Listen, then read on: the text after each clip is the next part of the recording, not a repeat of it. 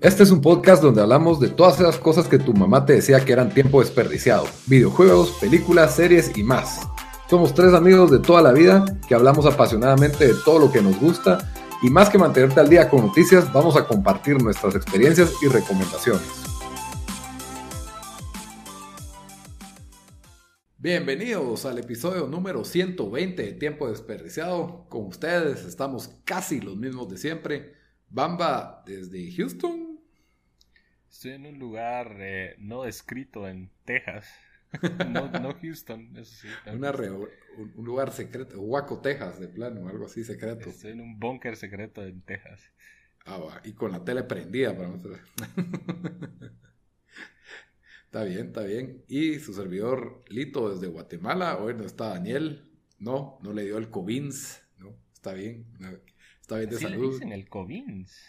Es que si no te dan el Covins, vos. El Covins. O el Covins. ya sabes que... ¿Cómo es que dicen en Estados Unidos? The Rona. The Rona. Aquí le agregamos ese para gringar las cosas y ya el Covins te va Así como Marlin Mason, el Covins. Marlin Mason. Pero bueno, con ustedes hoy traemos un episodio bastante no, no tan variado, la verdad. La vez pasada tuvimos un mini review de Hamilton. Hoy sí ya les traemos el review con spoilers. La vez pasada solo vos la habías visto y por eso fue que. Vergüenza les diría. Es que había prioridades, mano. Walter Mercado. Walter Mercado. Pero hoy sí, ya review. Daniel, como no la vio, no se va a aparecer hoy por la vergüenza que No lo invitamos porque no lo veo. No le, dio, no le dio la prioridad que se merecía a Hamilton.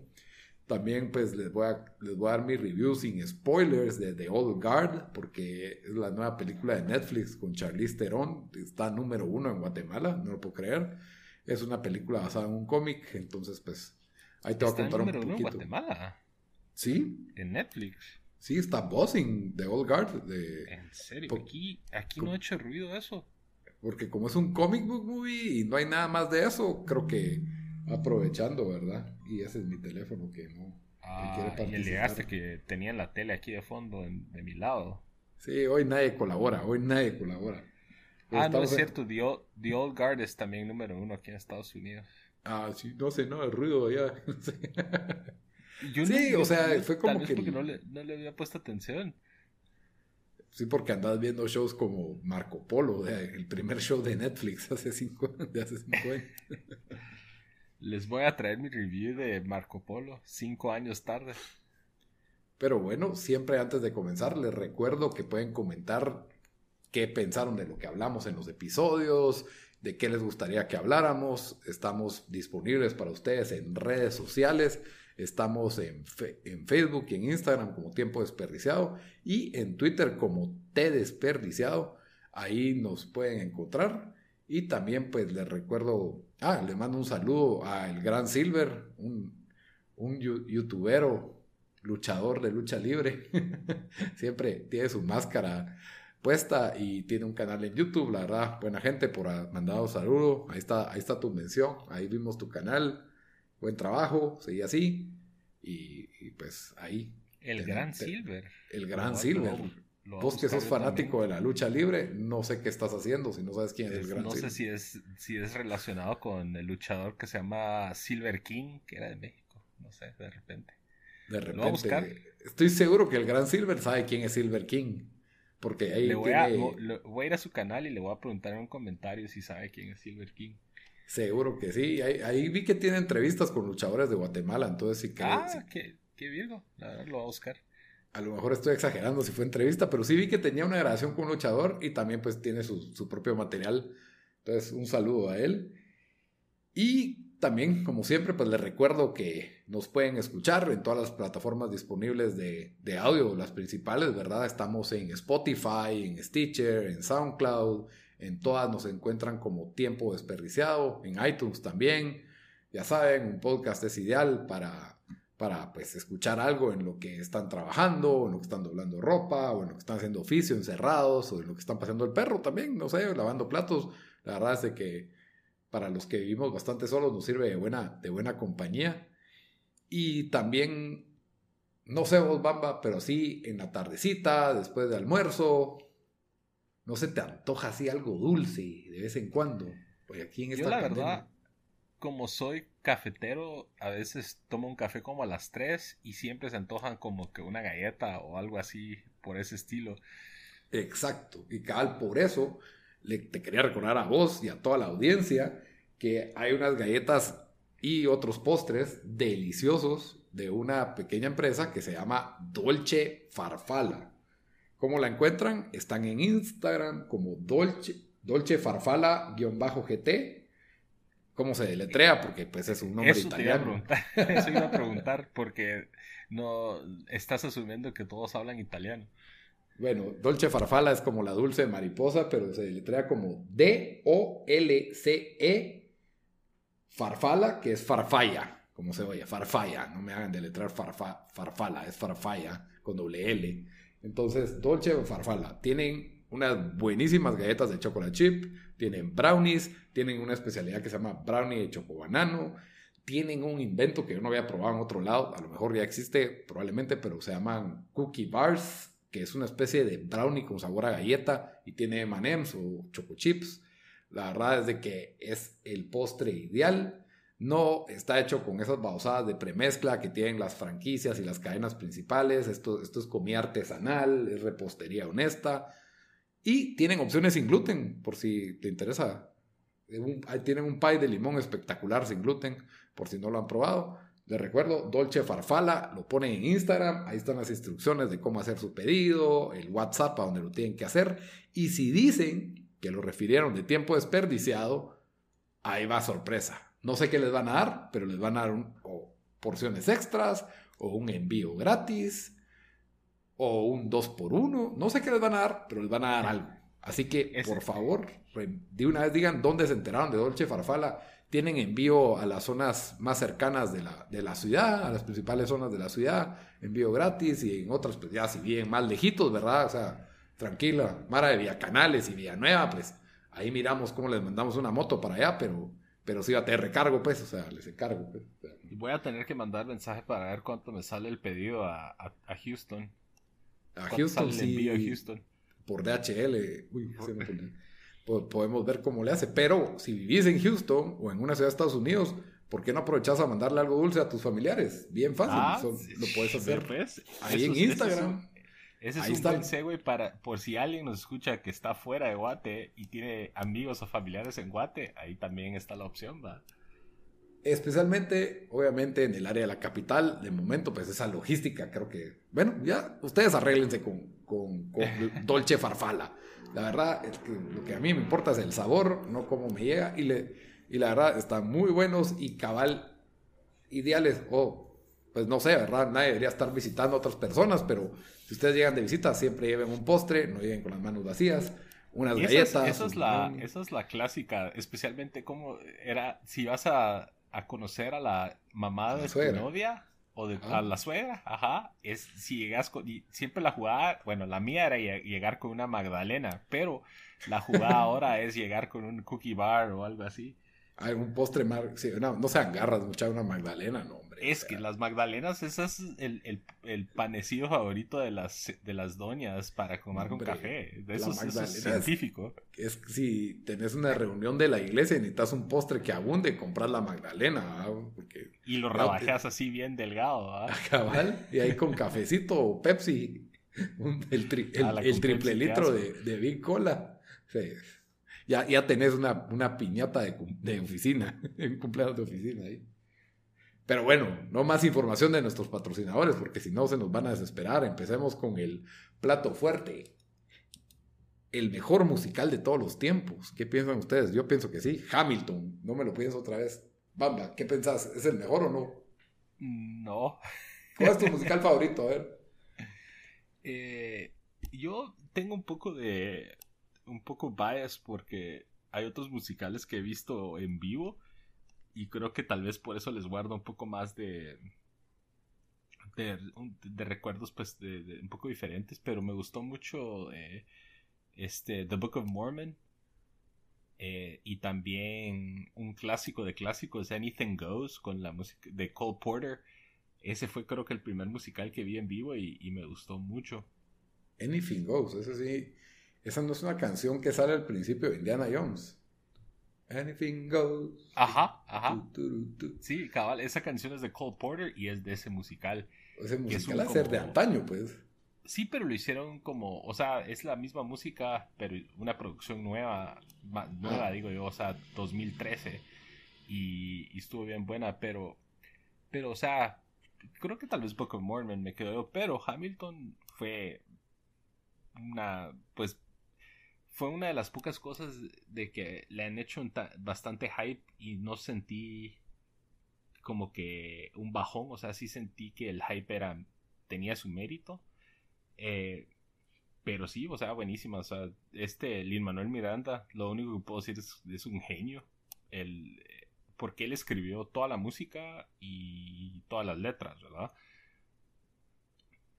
Pero la verdad, no hubiera tenido la oportunidad de verlo porque eh, gracias a Disney, el, streaming de Disney, porque Disney Plus. ese musical siempre ha estado sold out. Cuando las, la, par de veces que he estado en Nueva York estuvo sold out y cuando vinieron a Houston con el equipo B, que aún así son buenísimos, eh, estuvo sold out así, o sea, se, vendió rapidísimo y, y comprar en reventa estaba bien caro. Ya. Ah, y, de los musicales que no has visto en vivo o no has visto musicales, bamba. o sea, en así como en, este. ya sea película adaptada o musical así grabado, pues. Así como West Side Story. Ajá. O como, no sé, Mary Poppins. O como Los Miserables, que hicieron tu, tu película. O Rent, Chicago. No es muy tu género, sí. Estás googleando. No, es que me moví se desconectó mi audífono. Ahorita, para los, las personas que nos escuchan, estoy en una habitación algo incómoda y no tengo un escritorio, entonces estoy acostado o sentado en la cama, pero... Bien, eh, si quieren, chicas, si quieren fantasear. Ese es para, ese lo voy a dejar yo para mi OnlyFans. eh, pero no, o sea, yo creo que sí podría decir que sí es uno de los mejores musicales de todos los tiempos. Eh, la verdad creo que fue un poco extraño el hecho de, o sea, yo creo que no, no antes de Hamilton no había visto un musical de Broadway, la producción de Broadway en grabada y así como como un como como está Hamilton, ¿verdad? que no, no lo vimos en en vivo, sino así fue como una grabación de, creo que el 2016 sí, Ajá. Entonces en ese sentido sí lo sentí un poco extraño porque con los musicales, yo no soy muy fan de los musicales de por sí, pero los pocos que he visto, como que sí se aprecia mucho estando en el teatro y viendo a los, a los actores y a los bailarines y a la producción y todo eso. Y es algo como que no, no pude apreciar tanto viéndolo en el formato que, lo pudimos ver. Y en ese sentido sí siento que, le perdió, pero aún así, o sea, fue bastante increíble, no sé, Lito. Vos, vos estabas un poco más... Más emocionado. más alto que, más engasado. Que, yo. Sí, solo, eh, bueno, a mí Hamilton me parece el mejor musical de todos los tiempos. Eh, puede ser, no, no es el emocionalismo, sino que nunca había sentido en un musical, uno, la calidad de la historia y dos, el hecho de la cantidad de hits. O sea, todas las canciones son buenas. Hay musicales que me encantan como Les Miserables, pero yo les puedo decir que fácil, hay cuatro canciones ahí que no, no, no vuelvo a escuchar en mi vida, pues, o sea, más, tal vez cinco, porque son un montón.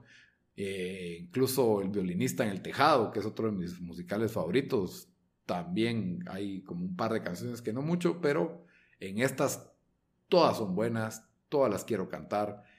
Y un poco para llevarle la contrabamba con, va, está bien, obvio, la experiencia en vivo está diseñado para verse en vivo. Obviamente es, difícil competir con eso.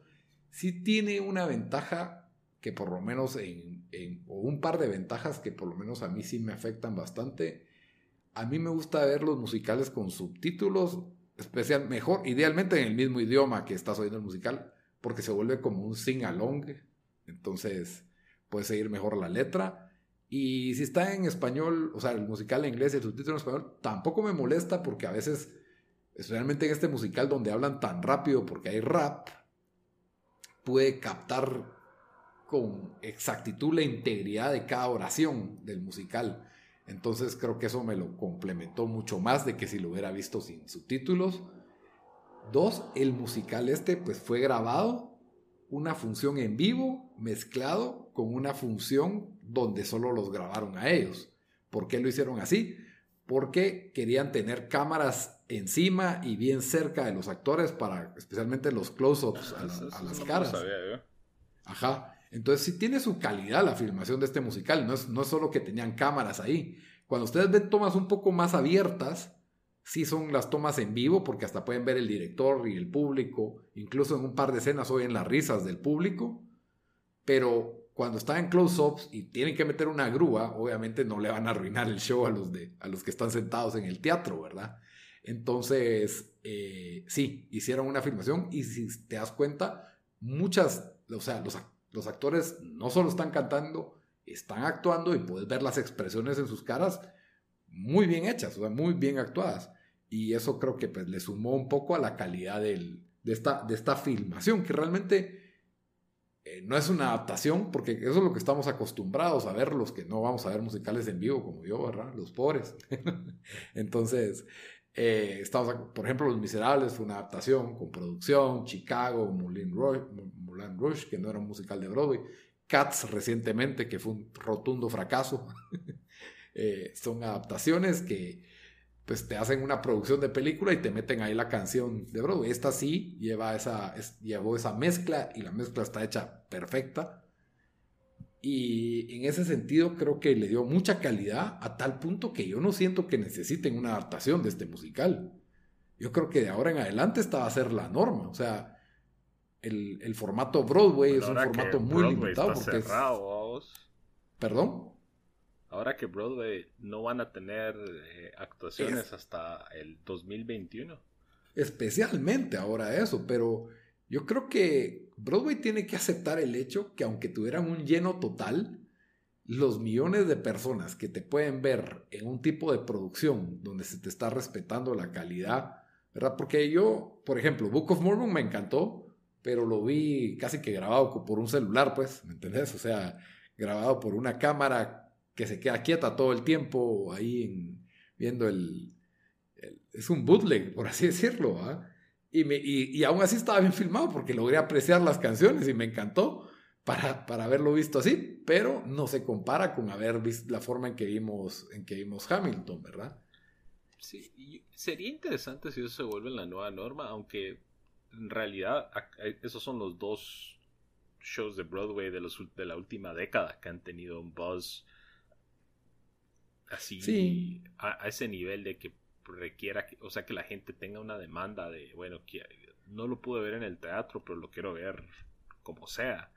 Entonces, no sé, de repente sí se vuelve el, nuevo normal y de repente se vuelve un nuevo, una nueva forma de, generar dinero para, para estas producciones, especialmente ahora que no van a tener público. que no hay eh, forma de llenar un teatro. cabal. Sí, yo creo que podría volverse a nueva norma y te sale más barato, mil veces más barato que una adaptación. Ah, sí. Más barato de hacer. De hacer, ajá. Ah, y también más barato de ver, vamos, porque, o sea, ir a ver un, show de Broadway, ponértele, pagar por ir a ver Hamilton, ¿te sale qué? ¿Unos 200 dólares por lo menos? Sí, pues, de plano que para, como vos decís que está vendido así de reventa, desde el doble o no. Sí, siempre recuerdo eh, Book of Mormon y eso que era la versión como el equipo el equipo B, vos, o sea, no estaba ni Manuel Miranda y no estaban varios de los actores que, que, se pudieron ver en el, en, el eh, Disney Plus y creo que estaba el ticket más barato como a 125 dólares. Sí, pues, y ya no había. Y ya no había, cabal se vendieron rapidísimo. Y esa es la otra cuestión, el cast original, que eso pues solo se aprecia generalmente cuando está en, en, en los años de estreno, ¿verdad? Es, es, algo difícil y, y no, no en los equipos que van de gira. Tuve la oportunidad de ver un, en YouTube un número de Hamilton, creo que eran unos premios al, teatro musical o al teatro en, Inglaterra. Los Tonys. Ah, no, no los No, no eran los Tonys, era, era un premio inglés. Y salió un equipo de Hamilton cantando y no mucho me gustó, la verdad. Espero que ese no sea el equipo que cante en Inglaterra, porque me quedé como que no estoy entendiendo la mitad. ¿Por, qué los, tienen un elenco que es de, del West End, que es el Broadway de Londres, por así decirlo. Entonces, de repente era ese elenco. Pues sí, probablemente, pero sentí raro porque se trata de la historia de cómo los estadounidenses se independizaron de Inglaterra. Entonces, ¿por qué hablan con acento británico los, gringos? No sé. Te iba a preguntar, Lito, para vos, ¿cómo, obviamente es una historia, incluso creo que Lino Manuel Miranda lo, describe, que es una historia de, Estados Unidos de antes, visto por los ojos o, la mente de Estados Unidos de ahora. O sea, es una historia bastante americana, por así decirlo. ¿Vos crees que esa, esa historia no necesariamente se traduce bien, pero se puede apreciar como tal en otras partes del mundo o no? Yo creo que totalmente, sí. la historia de estas personas que estuvieron dispuestas a sacrificar su vida por liberarse de una tiranía, de un opresor, es una historia que resuena universalmente en todas las épocas de la historia y por eso de que hemos tenido tantas revoluciones y fallidas revoluciones históricamente hablando, ¿verdad? Entonces, yo creo que cualquier historia que em, te, ponga en ese periodo, por lo menos para mí, ya es algo cautivante. Porque no me cabe en la mente a mí decir, ¿saben qué? Mi vida de ver Netflix los fines de semana, ir al cine, comer rico y pues trabajar de lunes a viernes, me vale. Yo me voy a dedicar a matarme con tal de liberarnos. Esa va a ser mi vida de ahora en adelante. O sea, eh, es, algo bastante heroico. Y probablemente porque las opresiones eran bastante severas, pues probablemente es gente que vieron los actos barbáricos o tiránicos, ¿verdad? Que, sufrían, en, este caso de las monarquías, ¿verdad? Y, si te das cuenta, esta revolución influyó a la revolución francesa y en otro siglo la rusa y, en, pues en varios lados. Creo que fue una revolución, fue la primera revolución moderna que fue vital para la democratización del mundo en sí, de, realmente del mundo occidental. Entonces, creo que fue un gran avance para la humanidad. Entonces, creo que es muy fácil verla en ese sentido. No, no te queda con la idea de que es una historia meramente estadounidense, porque ya entrando en spoilers, ¿verdad? Eh, creo que también la historia toca otros temas, ¿verdad? El, el, hecho de ser un huérfano, un hijo de prostituta, como le dice Burr el personaje antagónico, ¿verdad? Aaron Burr, que es otro personaje histórico, eh, es esta persona que viene de la nada y tiene esa ambición, esa hambre de, uno, de liberar al país y luego, pues, de, perseguir sus ideales, de, subir, de, ser exitoso.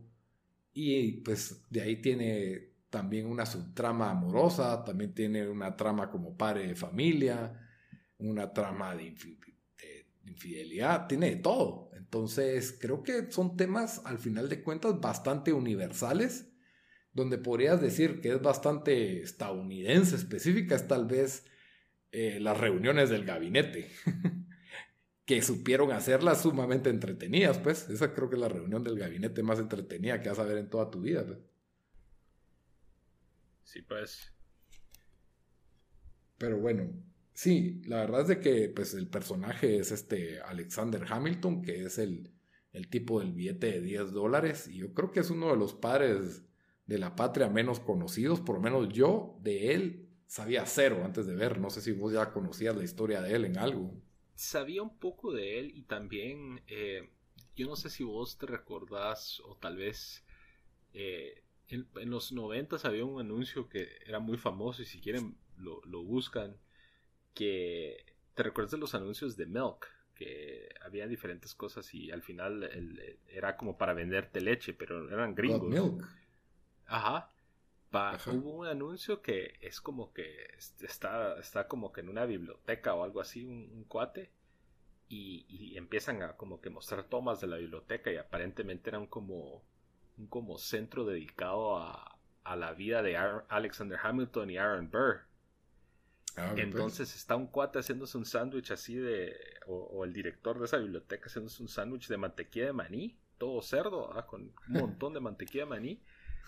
Y de ahí le, lo llaman de que, ah, fuiste el, el, el, número elegido, que no sé qué, solo tienes que contestar esta pregunta para ganar 10 mil dólares. Y era, ¿quién disparó a Alexander Hamilton?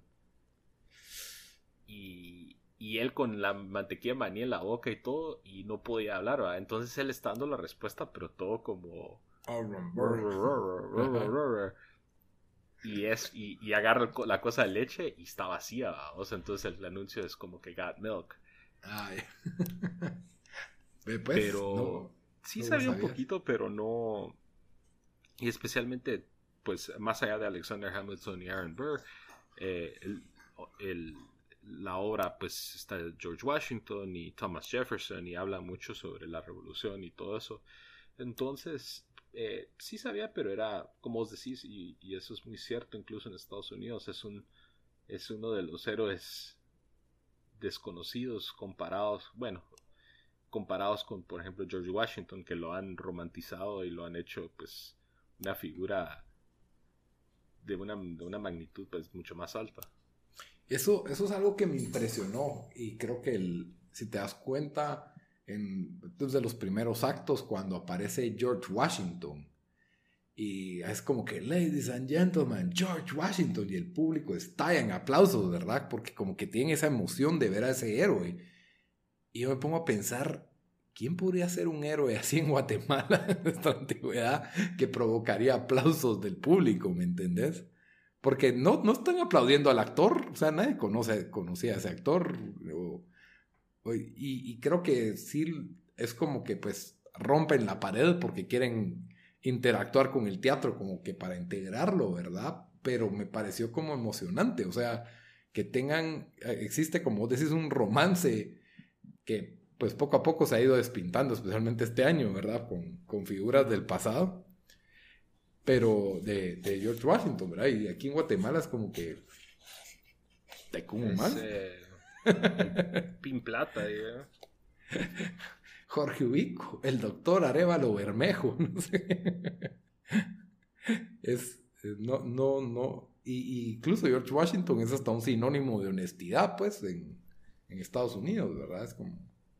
Cuentan sus historias de y que. Eso fue algo que, que incluso en su momento, pero ahora más se le tuvo mucha crítica o algo de crítica a Hamilton de que continúan haciéndole como que romantizando a todos estos personajes que eran pues dueños de esclavos y de otras cosas. Y, y, ese era como el una de las críticas es por qué no, no, hicieron como que resaltar o, o esos, esos, esas situaciones de que estas personas no eran como heroicas, sino que tenían todas estas cosas, pero yo creo que eso es un poco nitpicking el hecho de, o sea, incluso si ves el elenco, todos son de raza negra, bastantes de, raza hispana, o sea, como que sí, y por eso pues, como lo describe Lin Manuel, pues que es, es una historia de Estados Unidos de antes visto en los ojos de Estados Unidos de ahora.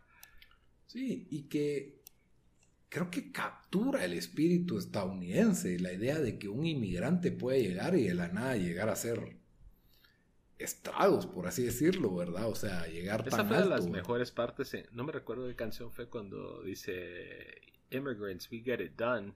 We get the job done con, con Lafayette. ajá, todo el mundo empezó a, a loquear el público, entonces esto, Virgo. Sí, y, y cabal dijo Lin Manuel Miranda que esa línea no provocaba la misma reacción en el gobierno de Obama que en el gobierno de Trump. Cambió, o sea, en el gobierno, él la puso porque se le hizo buena, ¿verdad? Que, y, ser un inmigrante es algo tan, tan arraigado a la historia de Estados Unidos porque es un país de inmigrantes, básicamente, ¿verdad? Y, y sí, eh, a raíz de Donald Trump, pues agarró otro tono, ¿verdad? Y, por lo menos en, la toma de Disney Plus ves que aplaude la gente cuando oyen esa línea y, creo que, que conmueve, ¿verdad? Entonces, sí, obviamente es una obra muy larga y creo que no se podía tomar el tiempo de decir, horas 40, ¿ah?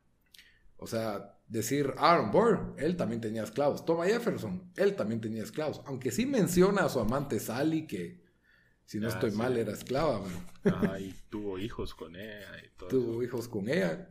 Y, y, él sí tenía esclavos, y eso sí lo mencionan, es cierto, lo mencionan. George Washington también tenía esclavos. Pero creo que hay que tener, sí, así como decís, una visión moderna, pero estamos hablando de personajes en, una, en un musical.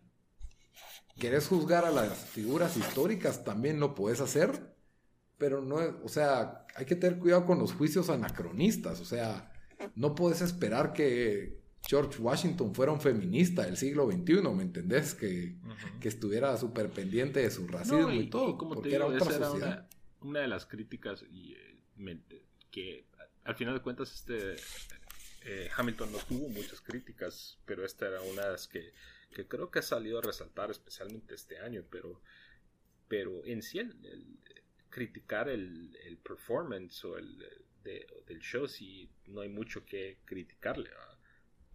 Yo creo que tiene muchas cosas, aparte de eso no tiene nada que criticarle eh, para mí que le suma también es la calidad del, del, ¿cómo te diría? El storytelling, ¿verdad? O sea, creo que la forma en que te presenta a los dos personajes como a los dos personajes principales, diría yo, Aaron Burr, que de entrada te dicen él es el que le disparó a Hamilton, no es spoiler, ¿verdad? En los primeros cinco minutos. Y a Alexander Hamilton, y cómo eran estas dos mentalidades que tenían tanto en común, que los dos eran huérfanos, los dos venían de abajo, pero uno tenía una mentalidad de ser impulsivo, de decir lo que creía, de actuar, mientras que el otro tenía la mentalidad de no, no, no digas lo que pensás, porque si no la gente va a saber de qué pata cogías, por así decirlo, vas a ver de qué punto sos vulnerable, vas a dar municiones a tus enemigos, básicamente. Hay que esperar y ver qué pasa para ver a dónde apostar, ¿verdad? Como que ver los dos lados de la calle antes de tirarse, ¿verdad? Y, y ves durante el desarrollo de la obra cómo estas dos mentalidades, pues obviamente tienen frutos distintos, ¿verdad? Alexander Hamilton se casa con una Skyler, el otro tenía que vivir de amante con una con Theodosia, que era la amante de un, de un oficial inglés. Eh, no podía estar con ella, eh, siempre decía, wait for it. Alexander sí estaba en el room where it happens, the room happens, o sea, eh, y es lo que él quería al final, incluso pues ya su, al final vemos que, que tiene consecuencias la, la, forma de vida de Burr. Creo que, que el, el, autor de la historia de esta novela, por así decirlo, supo poner varias rivalidades y poner en el centro a Alexander Hamilton. O sea, la comodidad de que al fin ya te una esposa con dinero, no te tienes que preocupar de eso. Pero él quiere arriesgarse por construir la nación que él quiere y también me imagino que algo de ambición y poder, ¿verdad? De que es, la mano derecha de, George Washington y, es el trabajar exhaustivamente y escribir sin parar. Creo que una de las mejores, una de las líneas ahí es de que él escribió 51 papeles defendiendo la constitución, ¿verdad? cuando los demás escribieron mucho menos que él y, que él escribía sin parar, ¿verdad? Entonces, eh, eh, su, su workaholic, workaholic, Alexander Hamilton, y con, su esposa también tenía una especie de amorío platónico entre Angélica y su esposa, ¿verdad? Angélica, que era con la que él se entendía, tenía química, eh, se podían retar intelectualmente, Mientras que la esposa pues le apostaba que ya estamos cómodos, ya estamos, vámonos aquí a relajarnos, vamos aquí de viaje. La otra sí tenía ideales revolucionarios como él, ¿verdad? Y, lo retaba y... Lito, ¿y cuáles fueron tus canciones favoritas? Es que eso es imposible, Bamba, es imposible. Esta es que... Tiene que ver, aunque sea, tu top, unas tres, unas tres, tírame ahí, Lito. Eh... Me parece que el personaje de Thomas Jefferson es uno de los que más me gustó. Es una persona que, independientemente. Con, con vos me ayudó bastante eh, esa actuación.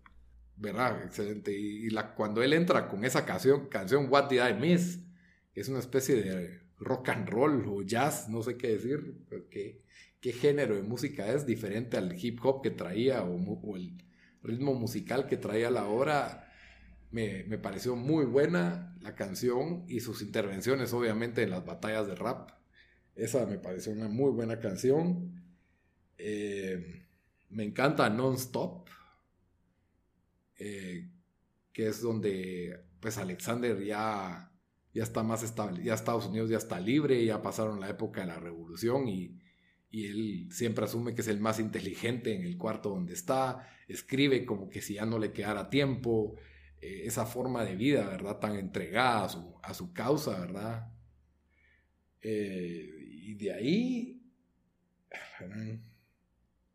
Mira, una, la, que casi me saca las lágrimas fue esa de Quiet Top State, que es en las finales, de las canciones finales. Pero no sé, o sea, te puedo hablar de Wait for It, de Aaron Bird, te puedo hablar de, The World is Upside Down, que es cuando ya, ya ganan, y, la de las Skyler Sisters, todo ese número que se echan presentando a las hermanas y hasta cantando pedazos de la Declaración de Independencia. O sea, ahí es donde se ve el genio. De mis favoritas. Sí, para mí, The Skylar Sisters, eh, las batallas de, de gabinete, esas como batallas de rap, eh, las dos creo que fueron buenísimas. Y también eh, la de. ¿Cómo es que se llama esta? You'll Be Back, la que canta el rey. Ah, sí, no, olvídate. Ajá, el actor este de Jonathan Groff, creo que se llama, que es el de Mindhunter. Ajá, la, la gran, o sea, buenísima, porque es también como un medio poppy, pero es el rey como que básicamente diciendo a Estados Unidos, ahí van a ver, van a tener que regresar a mí, pero las canciones del rey fueron virgas. Sí, su interpretación es excelente del rey, del rey Jorge, que ni siquiera está involucrado con nada, o sea, sí está involucrado de lejos, pero no dentro de los personajes, o sea, ningún personaje cruzó palabras con el rey, por así decirlo, pero la forma en que lo metieron y creo que es de es de lo más chistoso también su, su forma de hablar de puro rey. ¿Cómo sería? Como mal. Malcreado, ah, sí. Como spoiled. Consentido, así. Caprichoso. Caprichoso, cabal. Y otro que, pues así que ya me pareció increíble es después de la presentación de las hermanas Skyler, que es una escena donde hablan de que with the ladies, que eran buenos con las mujeres y que conoce a las, a las que Alexander Hamilton conoce a las Skyler Sisters. Espérate, ah, no, es más adelante, ya cuando se están casando y le toca hacer el brindis a Angélica y hace un review y retrocede a la escena, una especie de flashback de cómo fue cuando se conoció Angélica con Alexander y ella misma le presentó a su hermana Eliza y cómo explica todo su proceso mental de por qué sucedió eso. Y eso para mí es la magia de los musicales, que parecido a un libro, en un libro uno sabe qué es lo que está pensando de forma precisa los personajes.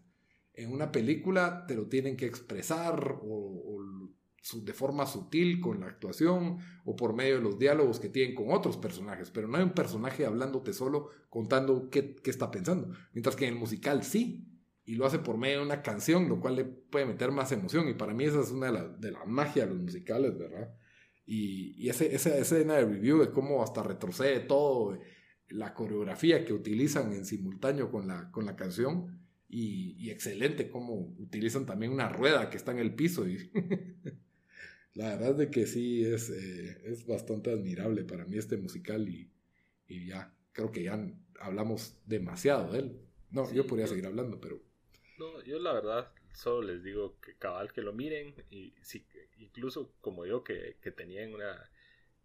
estaban medio inciertos que con el hype, pues sí cumple con el hype, la verdad, y y ahorita hay que aprovechar que, está en, Disney Plus para ver un show que lo más es difícil de, ver no solo en Guatemala sino también en Estados Unidos por, por la popularidad que tuvo.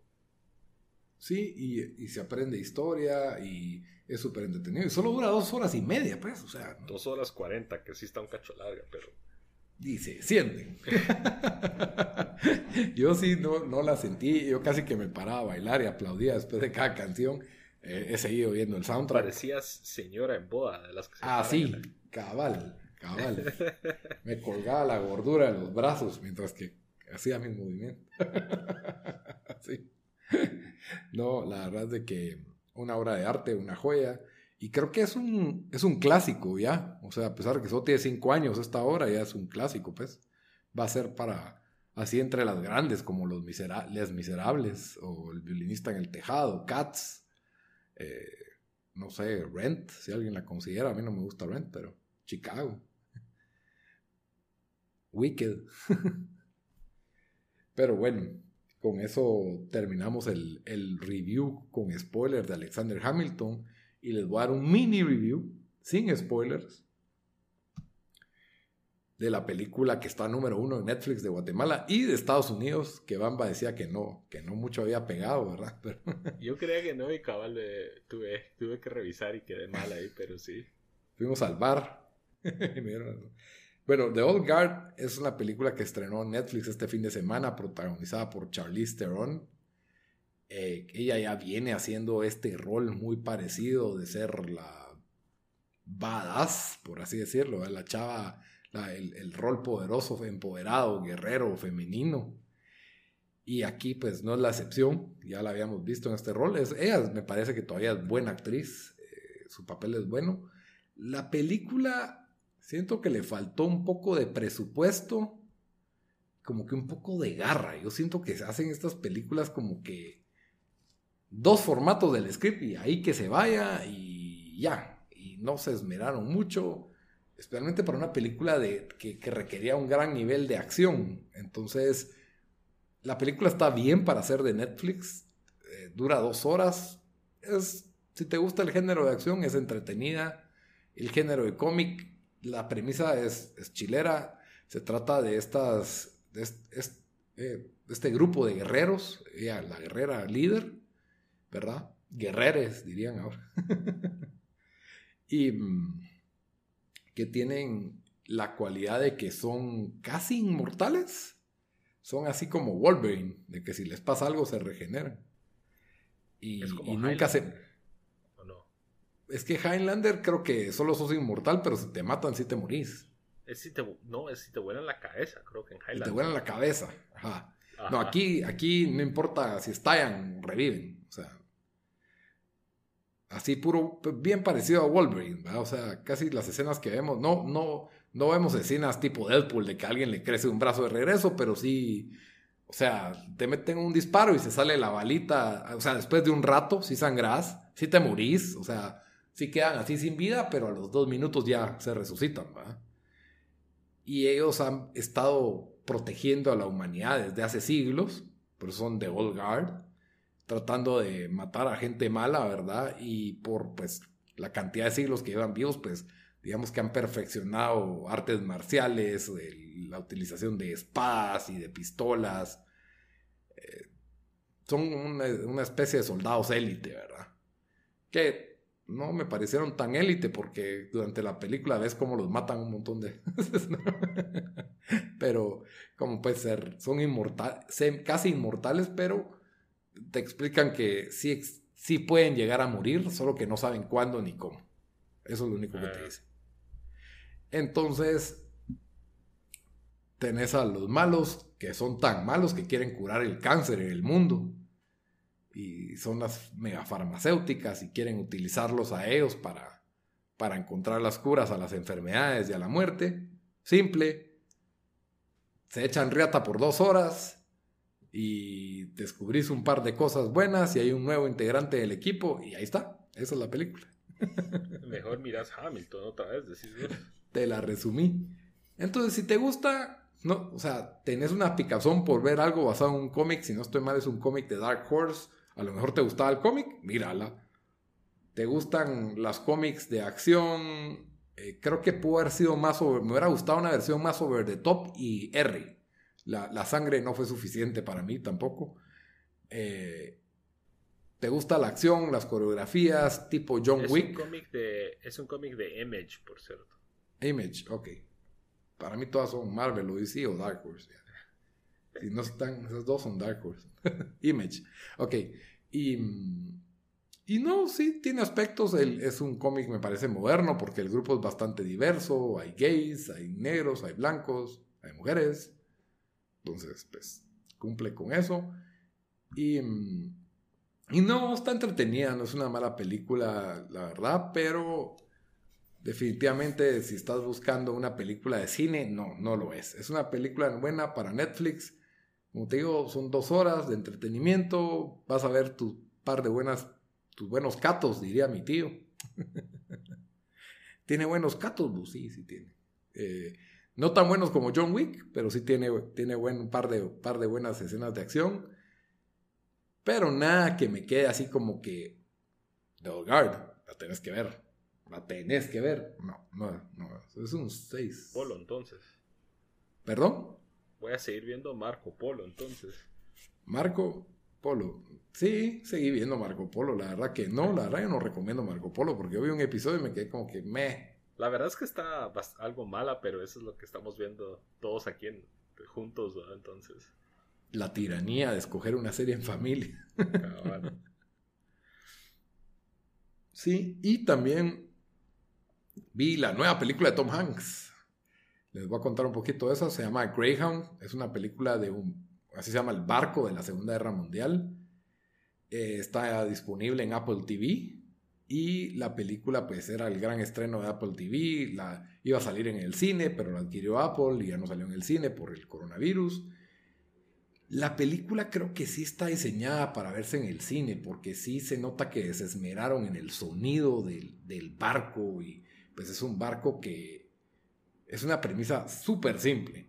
El barco tiene que ir del punto A al punto B sin morirse. Esa es su gran misión y cuidar a los otros barcos. Y hay este punto en el, Atlántico donde no pueden recibir eh, apoyo aéreo del lado de Estados Unidos ni del lado de Europa. Es como un punto, un punto en medio. Y ahí es donde más barcos perdían los aliados, ¿verdad? Porque pues ahí tenían que, quedaban solos a defenderse de los barcos, de los submarinos alemanes. Y tenemos a este capitán que es Tom Hanks, que nos recalcan que es un capitán de religión cristiana desde el principio. Y medio que te explican quién es y que tenía alguien importante en Estados Unidos y ya. De ahí es toda la película el barco sufriendo ataques y atacando y aprendes hasta cómo hablar idioma de barco, babor, estribor y las palancas y los cañones y todas las películas Tom Hanks gritando órdenes y aguantando y se acaba. Nunca hay un... No hubo una construcción de personajes, algo que te hiciera empatizar con, los personajes. Obviamente son soldados, son heroicos, es la Segunda Guerra Mundial, pero ni se, yo creo que trataron de hacer una especie de, suspenso, de impotencia tipo... Uy, Bamba, recordame el nombre de la película de la Segunda Guerra Mundial. Dunkerque. Dunkerque. Eh, Dunkirk. Dunkirk. Ajá. Creo que trataron de hacer eso, pero lamentablemente no se logra, no, no tiene esa calidad, no tiene ese misterio. Y entonces es una película sumamente lineal y la verdad no sentí mayor cosa por ella, por más que me cae bien Tom Hanks y que siento que él hizo bien su papel, no, no me logró atrapar. Eh, tal vez si sos una persona que aprecia demasiado la, las historias de Segunda Guerra Mundial y, y especialmente de los barcos, creo que te puede gustar, pero de ahí yo le doy un 5 a la película porque, no sé, estás en 4DX donde te salpica el agua y te sangolotean el sillón, hubiera sido bien chilero, pero si, en la sala de mi casa... Le dabas otro punto. ¿Perdón? Si estuviera la roca le dabas otro punto. le hubiera dado unos dos puntos de una vez. Pero en el sillón de mi casa yo paraba volteando a ver mi celular y eso es una señal de que la película no está tan buena. Entonces, pues sí, ese, ese es mi review sin spoilers de Greyhound, disponible en Apple TV. En lo nuevo Tom Hanks es lo que hay, The Old Guard y Hamilton. con eso terminamos nuestro episodio número 120, pero siempre antes de terminar les dejamos una recomendación de algo que ver en la semana. Bamba, ¿qué nos vas a recomendar esta semana? yo les voy a recomendar una docuserie que se llama Hate Thy Neighbor. Es eh, originalmente de Viceland, pero ahorita está en Hulu. Eh, es un como eh, el host es una persona pues, de raza negra que se llama Jamali Maddox y la premisa del show es que él se va a cada episodio a pasar tiempo con diferentes grupos extremos eh, de diferentes tipos en, todo, en todo el mundo. Entonces por ejemplo eh, hay un episodio en que está con gente que es como pues neonazis en Estados Unidos otros episodios que está con como que hooligans en Ucrania que son también así de, extrema derecha eh, y no solo son pues así de no solo son con nazis por así decirlo sino también por ejemplo está hay un episodio que está con los israelitas negros en Estados Unidos que también son extremos y también dicen que los blancos son el diablo. Entonces cada episodio pues él se pasa tratando de entrevistando a esta gente y tratando de, de, razonar razonar o ver desde qué punto de vista están ellos partiendo. Eh, hay dos temporadas, cada temporada tiene, bueno, la primera temporada tiene seis episodios, la segunda tiene diez. Eh, cada episodio, eh, no, cada episodio es su propio, como que abarca su, propio tema. Y la verdad en, estas, en estos ambientes está bien interesante y sí abarca cosas interesantes. Por ejemplo, hay un episodio en donde se la pasa con gente negra en Estados Unidos que son eh, confederados o apoyan como que los confederados de la época de la guerra civil de Estados Unidos, que es algo el ejército del sur. Ajá, que algo que no pasa normalmente. Ajá, entonces, la verdad, bastante interesante eh, y bastante recomendada. Se llama Hate Thy Neighbor. Hate Thy Neighbor en Hulu y en servicios alternos, porque igual que Disney Plus, pues también no está disponible en Latinoamérica, pero para los o con un, o con un VPN, o con un VPN, o cambias tu IP, hay, hay formas. hay formas, hay formas. El que quiere puede. Muy bien, mi recomendación de la semana es un clásico de clásicos de 1957. Logró.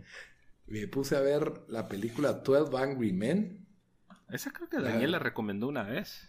La recomendó una vez, exacto. Y hasta ahorita le hice caso. Creo que fue las primeras recomendaciones de Daniel. Sí.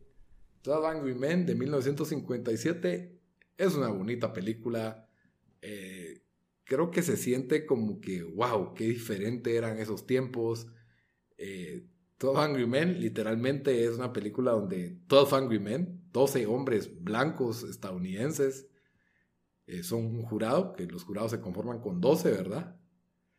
Eh, tienen la decisión en un caso de asesinato y la discusión, eh, los rumbos que lleva la discusión de un lado para otro, dura una hora y media. Creo que es ideal para una obra de teatro, los, los diálogos son bastante buenos y, y nos envuelven en lo que es el misterio de especular sobre un crimen, ¿verdad? La verdad es que me gustó, me gustó bastante, muy buenas actuaciones, entretenida y te transporta a otra época, que es lo, que más me gusta de ver el cine antiguo, porque era una película que era moderna en su, en su tiempo. Pues. Sí, y de hecho creo que la volvieron en una obra de teatro, la adaptan. Sí, no sé cuál habrá, tal vez fue primero la obra de teatro, ¿verdad? no, eh, la película es... Eh, creo que es primero y después la obra de teatro la adaptaron de la película. Sí, pues sí, se presta para eso. Entonces, sí, es una hora y media bien apreciada y es de ese, esas películas de clásicas, ¿verdad? O sea, clásicas de culto que, son consideradas pues, de, las, de las buenas, de las mejores películas de todos los tiempos. Está, estoy seguro que está en muchas de las listas de películas que tienes que ver antes de morir, así que recomendada, es a blanco y negro, pero muy buena. Todo Van Men. Pero muy bien, con esto terminamos nuestro episodio número 120 de Tiempo, Tiempo Desperdiciado. Como siempre, les recuerdo que nos pueden comentar qué pensaron de nuestros reviews en redes sociales o si quieren que hablemos de algún tema, por favor díganlo. Estamos ahí en Instagram y en Facebook como Tiempo Desperdiciado y en Twitter como T Desperdiciado. Y también pues que nos pueden escuchar, les recuerdo que nos pueden escuchar en iTunes, en Spotify, en SoundCloud, en Stitcher, iBox, en todas las aplicaciones de audio que se les ocurra como tiempo desperdiciado. Así nos encuentran. Escúchenos por favor, denos like, denos follow, follow y mm, hasta la próxima, bamba. Órale.